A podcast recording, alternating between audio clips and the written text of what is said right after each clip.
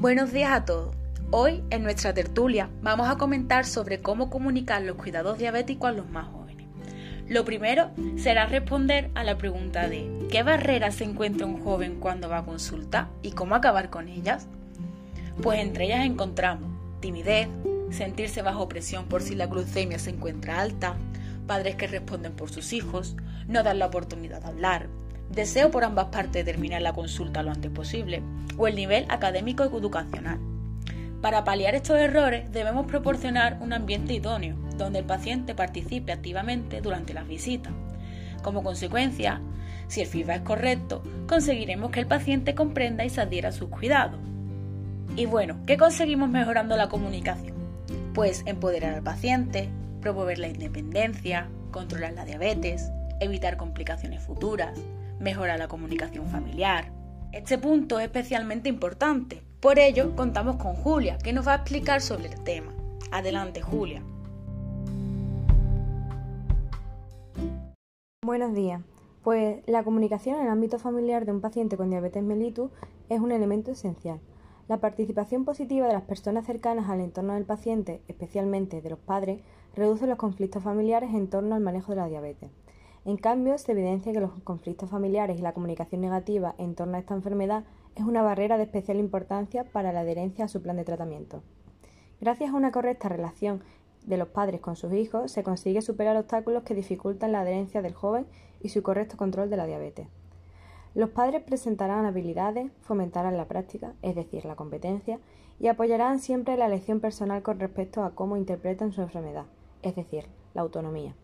La autonomía es un punto clave para que el paciente sepa tomar sus propias decisiones en los momentos oportunos, se acostumbre a su situación de enfermedad y mantenga una correcta adherencia terapéutica de por vida.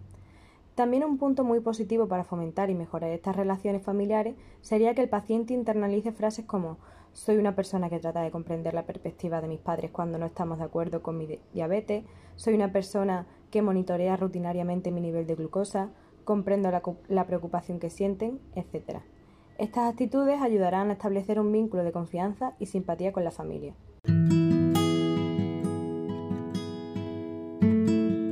Muchas gracias Julia por tu aportación.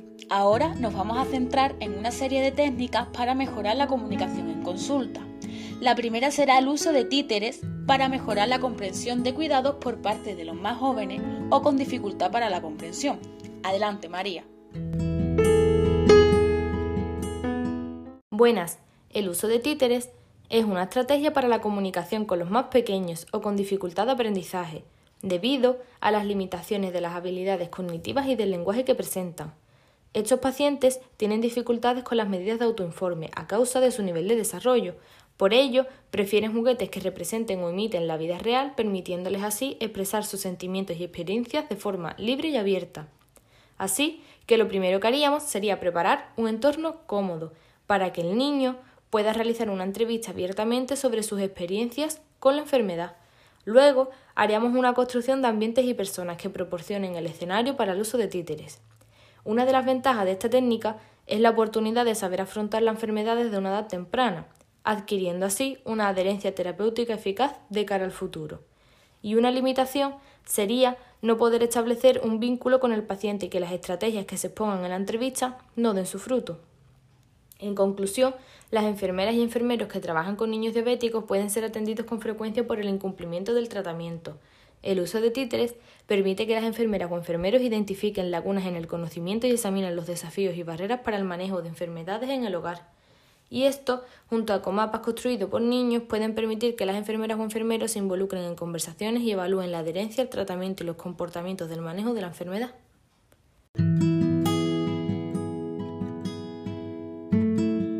Muchas gracias María. A continuación, Jesús comentará el uso de imágenes como medio de comunicación en consulta.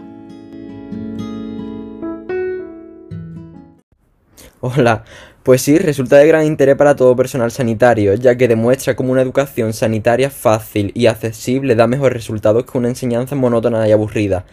El uso de imágenes en la enseñanza nos ha demostrado que es una buena forma para integrar conocimientos sobre ciertas enfermedades, en este caso la diabetes. Eh, esto hace que el paciente lleve una adherencia terapéutica mucho más adaptada a su día a día y de forma autónoma y más fácil para él. Asimismo, los pacientes podrán contar los carbohidratos que toman a diario sin tener que seguir una dieta estricta y por lo cual podrán hacer una vida más independiente teniendo menos ansiedad a la hora de evaluar sus niveles en sangre. Mm, la dieta es el factor más importante de esta enfermedad, por lo que es fundamental que se enseñe de una forma sencilla y dinámica a los pacientes.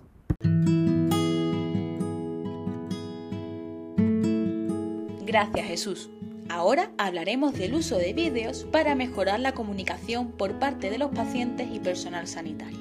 Adelante, Cristina. Buenos días. He de decir que todos los consejos que vamos a dar a continuación se deben seguir siempre en consulta. El vídeo explicativo es un mero vehículo para facilitar el aprendizaje.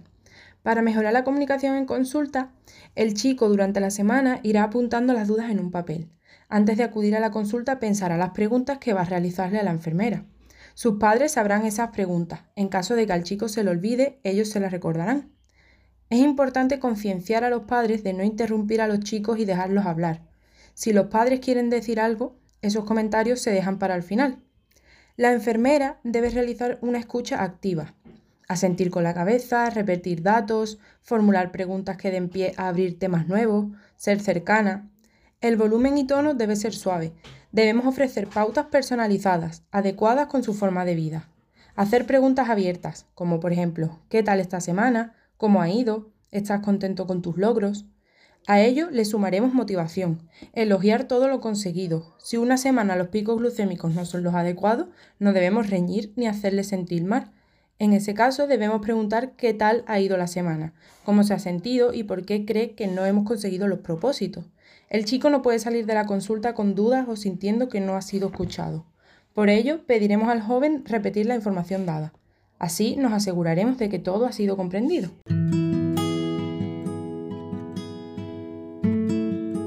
Gracias, Cristina.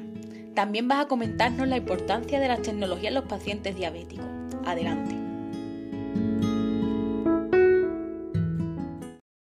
Pues sí, el uso de las tecnologías es algo que hoy en día es la base para cualquier cosa, ya sea para buscar información, trabajar o, lo más importante en nuestro caso, para comunicarse. Mantener una estructura de comunicación eficaz es esencial para que haya una buena interacción entre los profesionales de la salud, los pacientes y sus cuidadores. Como ya hemos mencionado, los avances en Internet y la telefonía móvil están creando varios enfoques para lograr dicha interacción. La evaluación de las tecnologías de comunicación entre pacientes y profesionales de la salud en el contexto de los jóvenes que viven con diabetes ha sido todo un éxito, ya que proporcionan un medio para apoyar la provisión de autogestión, educación, comunicación y apoyo de la atención médica. Y se ha demostrado que un número creciente de jóvenes con preocupaciones sobre su salud buscan apoyo en Internet y en redes sociales. Cabe destacar que gracias a la tecnología existen aplicaciones totalmente gratuitas que permiten medir la glucemia y hacer un seguimiento glucémico del paciente o recordar las revisiones médicas para que así lleve al pie de la letra el tratamiento y seguimiento de su enfermedad. El objetivo que tiene el uso de la tecnología como principal método de comunicación es la mejora de la adherencia terapéutica por parte del paciente.